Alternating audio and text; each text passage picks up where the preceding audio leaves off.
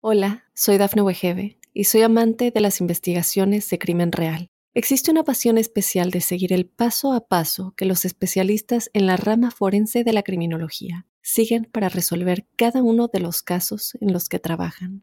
Si tú, como yo, eres una de las personas que encuentran fascinante escuchar este tipo de investigaciones, te invito a escuchar el podcast Trazos Criminales con la experta en perfilación criminal, Laura Quiñones Orquiza en tu plataforma de audio favorita.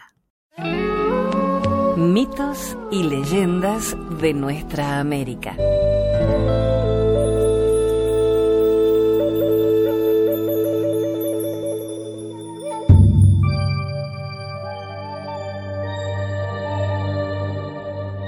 Sabemos que después del sol viene la luna, de nuevo el sol y así sucesivamente hasta el fin de los tiempos.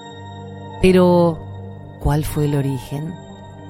De esta forma me lo contaron y así te lo cuento.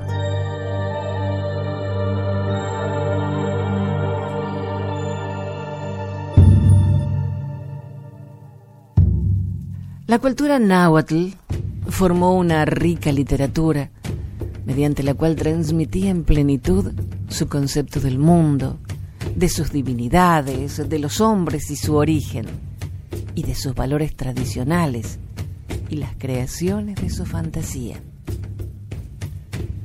Esta literatura se ha conservado en parte, pese a la continua destrucción de que ha sido víctima. Buena parte de ella contiene relatos míticos referentes al principio del cosmos, las fuerzas naturales divinizadas, la cual revela la intensa actitud épica de la imaginación creadora del pueblo náhuatl, dotado de una inmensa capacidad poética envuelta en ficciones.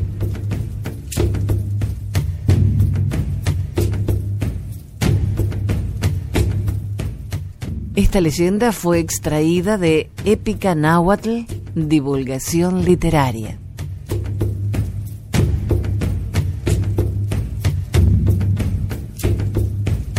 El texto conocido como Leyenda de los Soles forma parte de una serie de poemas sacros que se cantaban en el Calmecac y es revelador del mito cosmogónico más importante del pueblo Naoa. Este texto fue recogido de viejos informantes hacia 1558, mas su origen y antigüedad van muy atrás hacia remotas épocas.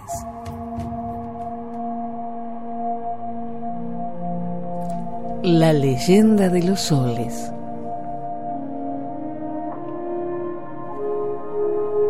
Es de noche. Aún no brilla el sol. Aún no hay aurora. Se reunieron los dioses. Se juntaron en consejo allá, donde es ahora Teotihuacán Unidos se dijeron, ¡Hey dioses! Vengan acá. ¿Quién toma a su cargo? ¿Quién se echa a cuestas el oficio de ser sol? De hacer aurora. Entonces el que habla y se presenta delante es el dios del caracol. Dijo a los dioses, seré yo. Una vez más hablaron los dioses y dijeron, ¿Quién otro más? Inmediatamente juntos se miraron unos a otros, se detienen en mirarse unos a otros y unos a otros se dicen, ¿cómo ha de ser esto? ¿Cómo hemos de ser nosotros? Nadie se atrevía a ofrecerse como otro más. Antes, todos tienen miedo, retroceden y ni uno solo se presenta había uno llagado en su cuerpo que estaba atento, prestando oído en tanto se hacía la discusión. A ese mismo al momento llamaron los dioses, ¡Eh, purulento, tú serás el otro! Él, de buen grado, acató el mandato. Con toda voluntad lo acogió diciendo, Bien está, dioses, una gran merced me han hecho. Entonces se pusieron a hacer penitencia. Por cuatro días ayunaron el purulento y el señor del caracol. Fue entonces cuando se encendió el fuego.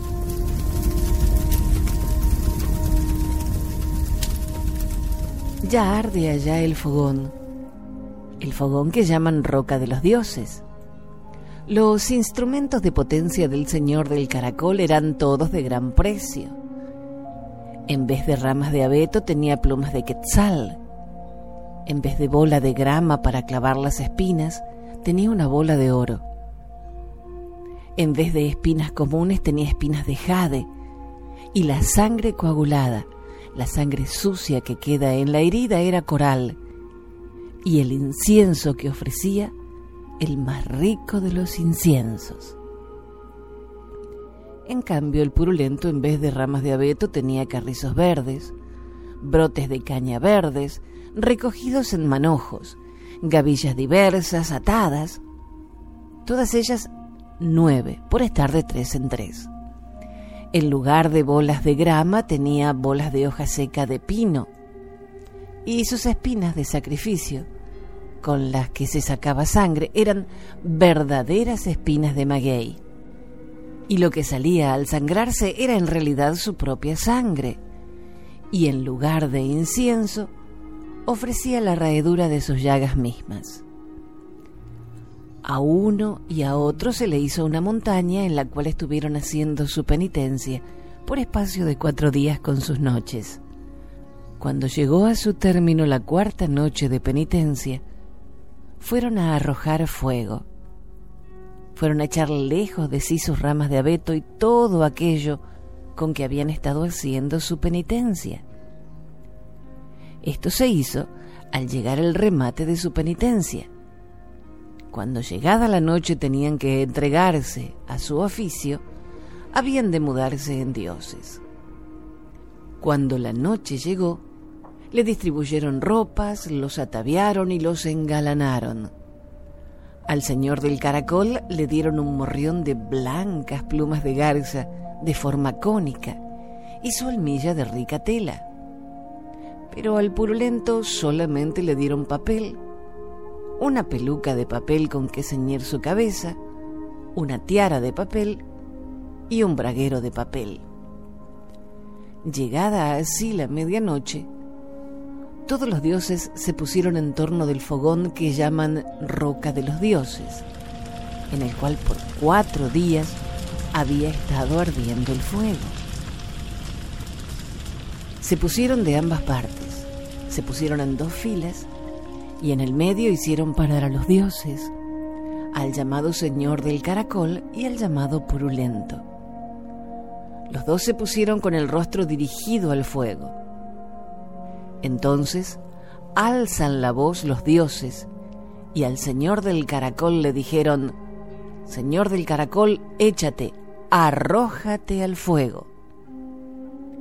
Él va inmediatamente a arrojarse dentro del fuego, pero cuando llegó ante él, el ardor era insoportable, insufrible, intolerable. Como que por mucho tiempo el fogón había estado ardiendo. Se había hecho un fuego abrasador. Había un hacinamiento de ascuas. Él entonces sintió miedo. Se detuvo a medio camino. Retrocedió, volvió atrás y va otra vez a lanzarse, haciendo todo el esfuerzo por arrojarse con ímpetu para dar consigo en el fuego, pero no pudo atreverse a ello no bien hubo llegado al ardor de la fogata, no pudo menos que retroceder y echarse a huir. No lo podía soportar. Cuatro veces hizo lo mismo y otras tantas no pudo sufrir el fuego. No pudo arrojarse al fuego por fin. Y solamente cuatro veces se permitía hacer la prueba. Cuando tal cosa vieron los dioses, gritaron a Purulento, ahora tú, ahora es tu turno, Purulento, anda pues. Este hizo un ímpetu y de un solo empujón se lanzó atrevido. Hizo violencia a su corazón y cerró los ojos para no sentir el miedo. Por nada se amedrentó, no se detuvo en la carrera, no volvió atrás, sino que al punto se dejó caer de una vez impetuosamente en el fuego. En un momento se abraza en llamas, estrepitosamente chisporrotea y resplandece mientras arde su carne y cruje en el fuego. Cuando el señor del caracol vio al otro que ya estaba ardiendo, también él se lanzó al momento y también se abrazó en llamas. Y es fama que entonces entró también el águila al fuego, se fue en pos de ellos, se abalanzó al fuego, en el fuego se metió y se quemó enteramente. Por esto tiene el plumaje todo oscuro y requemado. También se metió el tigre, pero no se quemó mucho cuando cayó en el fuego. Solamente se chamuscó. Se pintó con el fuego, no se quemó del todo. A media sintió sus efectos, por esto solamente tiene la piel manchada, como teñida de tinta. Manchado en parte y salpicado de color negro. Y dicen que desde entonces se tomó de ahí la ley de llamar y dar a los valientes en la guerra águila tigre. Primero se menciona al águila porque fue la primera en lanzarse al fuego y solo entonces el tigre la siguió. Por esto, en una voz se llama al guerrero valiente águila tigre. Cuando ambos se hubieron arrojado al fuego, ardieron enteramente hasta consumirse. Entonces los dioses se sentaron a esperar por dónde había de salir el purulento que se había lanzado el primero para hacer el sol y para hacer la aurora. Cuando hubo pasado largo tiempo, comenzó a enrojecerse el cielo por todas partes. Rodeaba el horizonte la aurora, la claridad de la luz. Dice que entonces todos los dioses se arrodillaron para esperar por qué rumbo había de salir el que se había convertido en sol. A todos lados miraban, por todas partes fijaban la vista. Estaban en círculo, dando vuelta. No tenía concierto su palabra, no convenían en su razonamiento. Nada de lo que decían resultaba verdadero unos pensaban que por el norte tenía que salir y hacia allí tenían el rostro. Otros pensaron que por el poniente o por el sur, y en estos puntos fijaban la vista. Por todos los puntos opinaron que saldría. Como que por todo alrededor estaba la claridad envolviendo el cielo. Hubo unos que estuvieron mirando hacia oriente y dijeron, por aquí precisamente tiene que salir, por allí ha de salir el sol. Verdadera y mucho fue la palabra de quienes allá miraron y con el dedo señalaron. Los que veían al oriente eran el dios del viento, nuestro señor el del anillo, el señor del espejo rojo humeante y también las serpientes de nube que no pueden ni enumerarse por tantas que son. Cuatro mujeres también. Nuestra hermana la mayor, la hermana que le sigue, la tercera y la hermana postrera. Y al fin salió el sol. Al fin se puso delante, rojo enteramente, cual si de este color hubiera sido teñido. Una vez salido, se estuvo contoneando de un lado a otro. Nadie podía verle el rostro, mortificaba los ojos, resplandecía mucho y lanzaba rayos. Su irradiación llegó a todas partes. A todas partes llegó su calor. En pos de él salió el señor del caracol y le iba siguiendo en el mismo punto del oriente, al lado en que el sol se había mudado tal como había caído en el fuego uno en pos del otro. Así salieron del fuego, siguiéndose uno al otro. Y según la fama narra, la luz de ambos era igual. Cuando los dioses miraron que era igual el resplandor con que ambos relucían, Otra vez hicieron consejo entre sí y dijeron, ¿cómo ha de ser? ¿Cómo ha de hacerse esto? ¿Acaso los dos unidos irán siguiendo el camino? ¿Acaso han de relucir con igual luz ambos? Y todos los dioses dieron la sentencia, sea, hágase esto. Entonces uno de ellos salió corriendo hirió la cara del señor del caracol dándole con un conejo. Y así le estragó la cara, la hirió tal cual hoy se mira. Cuando los dos se presentaron a la vista, tampoco podían moverse. No podían seguir su ruta, sino que permanecían en pie, fijos. Estaban parados sin ánimo de moverse. Por esto de nuevo los dioses dijeron, ¿Cómo vamos a vivir? No se mueve el sol. ¿Hemos de vivir tal vez confundidos con los hombres? No. Que ellos resuciten aunque nosotros muramos, que medren y suban aunque muramos todos. Entonces el dios del viento se puso a hacer su oficio y dio muerte a todos los dioses. Un dios hubo, sin embargo, que como la fama cuenta, se resistía a morir. Era Sholot, que decía, oh dioses, que yo no muera.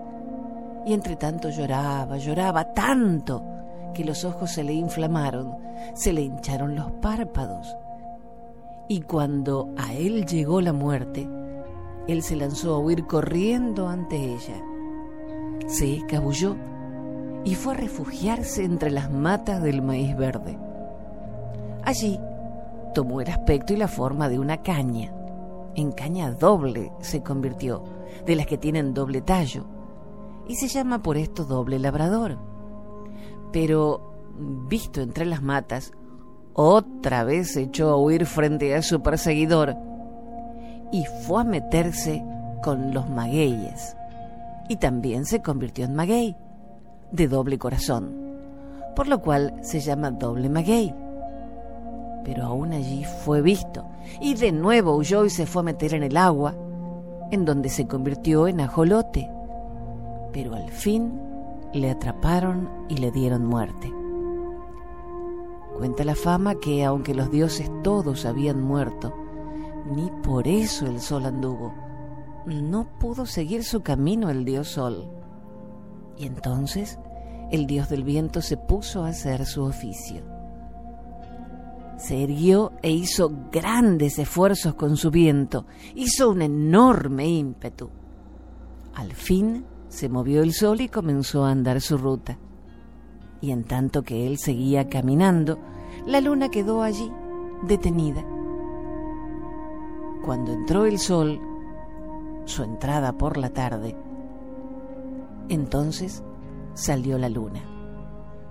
De esta manera se apartaron hicieron derrotero diverso cada vez que han de salir. Todo el día dura el sol y la luna por la noche. De noche ejerce su oficio, por la noche es su trabajo, y ella debería haber sido el sol, pues fue quien se presentó primero, y las cosas que ofrecía eran todas de gran precio. Luchando estaban en guerra los otomíes con los popolocas, para mostrar la grandeza de su Dios, pidieron los otomíes a los popolocas que hicieran tres señales de esa grandeza. Que en la llanura apareciera una ciudad y que al momento desapareciera. Así fue hecho. Que aparecieran dos ejércitos que luchaban formados de innumerables hombres y de los cuales morían muchos, y que al querer ellos desaparecieran. Así fue hecho y en tercer lugar, que al mediar la tarde el sol se detuviera en su carrera. Para este fin enviaron los popolocas un mago suyo, el cual volando por los aires fue a presentarse al sol. Y éste le preguntó a dónde iba y qué quería. El mago respondió, Vengo a pedirte que tú te detengas, pues nuestros enemigos deben quedar vencidos. El sol le respondió, Yo no puedo detenerme, soy un gran Dios y hay muchos dioses que me esperan delante en mi camino. Tengo que ir deprisa para darles alcance, para que vean qué hacen. Pero para que venzan a sus enemigos y vean que yo los tengo en mucho. Toma mis barbas, que son lo que yo más amo, y di a esos perversos que si dan batalla contra ustedes, los vencerán. Y si ellos vencen, yo los destruiré a todos. Regresó el mago con las barbas del sol, y con solo verlas, los enemigos huyeron espantados. Eran largas, rojas y gruesas. Cuantos morían en la guerra o en el altar del sacrificio, iban a la casa del sol. Todos andaban unidos en una inmensa llanura. Cuando el sol va a aparecer, cuando es tiempo de que salga, empiezan ellos a lanzar gritos de guerra, hacen resonar los cascabeles que llevan en los tobillos y a golpear sus escudos. Si su escudo está perforado por dos o tres flechas, por aquellas hendeduras pueden contemplar al sol pero aquellos cuyo escudo no tienen abertura alguna no pueden mirar al sol, no pueden fijar sus ojos en el rostro del sol. Cuantos cayeron muertos entre magueyes y cactus, entre espinosas acacias, y cuantos han ofrecido sacrificios a los dioses, pueden contemplar al sol, pueden llegar hasta él. Cuando han pasado cuatro años, se mudan en bellas aves, colibríes, pájaros moscas, aves doradas con huecos negros alrededor de los ojos, o en mariposas blancas, relucientes, en mariposas de fino pelambre, en mariposas grandes y multicolores, como los vasos de beber, y andan libando allá, en el lugar de su reposo. Y suelen venir a la tierra y liban en rojas flores que semejan sangre, la puisentia, la eritrina, la coralínea, la calandria. Y las mujeres que mueren en guerra o mueren en el primer parto son igualadas a los guerreros que cayeron en el campo de batalla. Todas van a la casa del sol, todas moran en el poniente.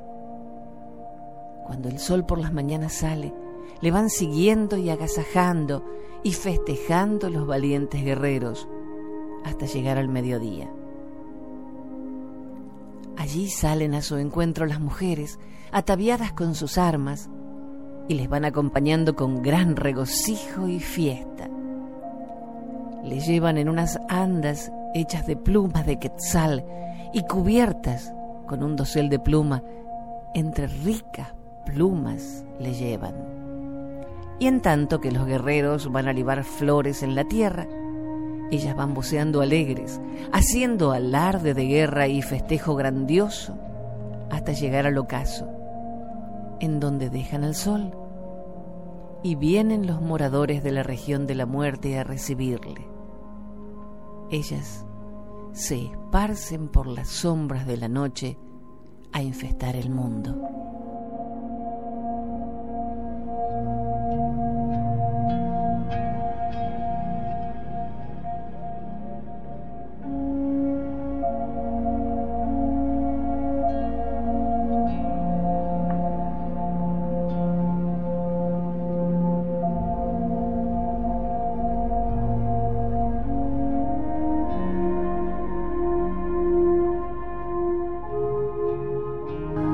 Dijo un escritor y humorista alemán, la memoria es el único paraíso del que no podemos ser expulsados.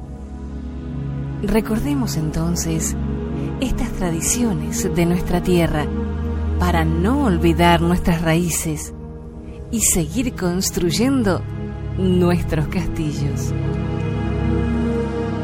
Gracias por la compañía. Soy Jenny de Bernardo.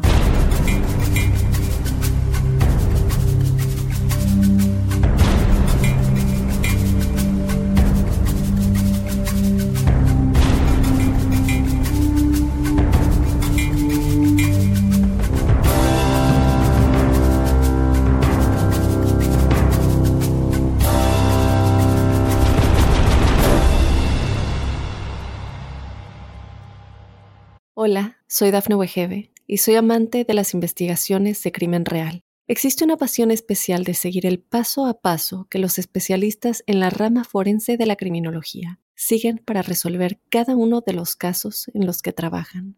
Si tú, como yo, eres una de las personas que encuentran fascinante escuchar este tipo de investigaciones, te invito a escuchar el podcast Trazos Criminales con la experta en perfilación criminal, Laura Quiñones Orquiza, en tu plataforma de audio favorita.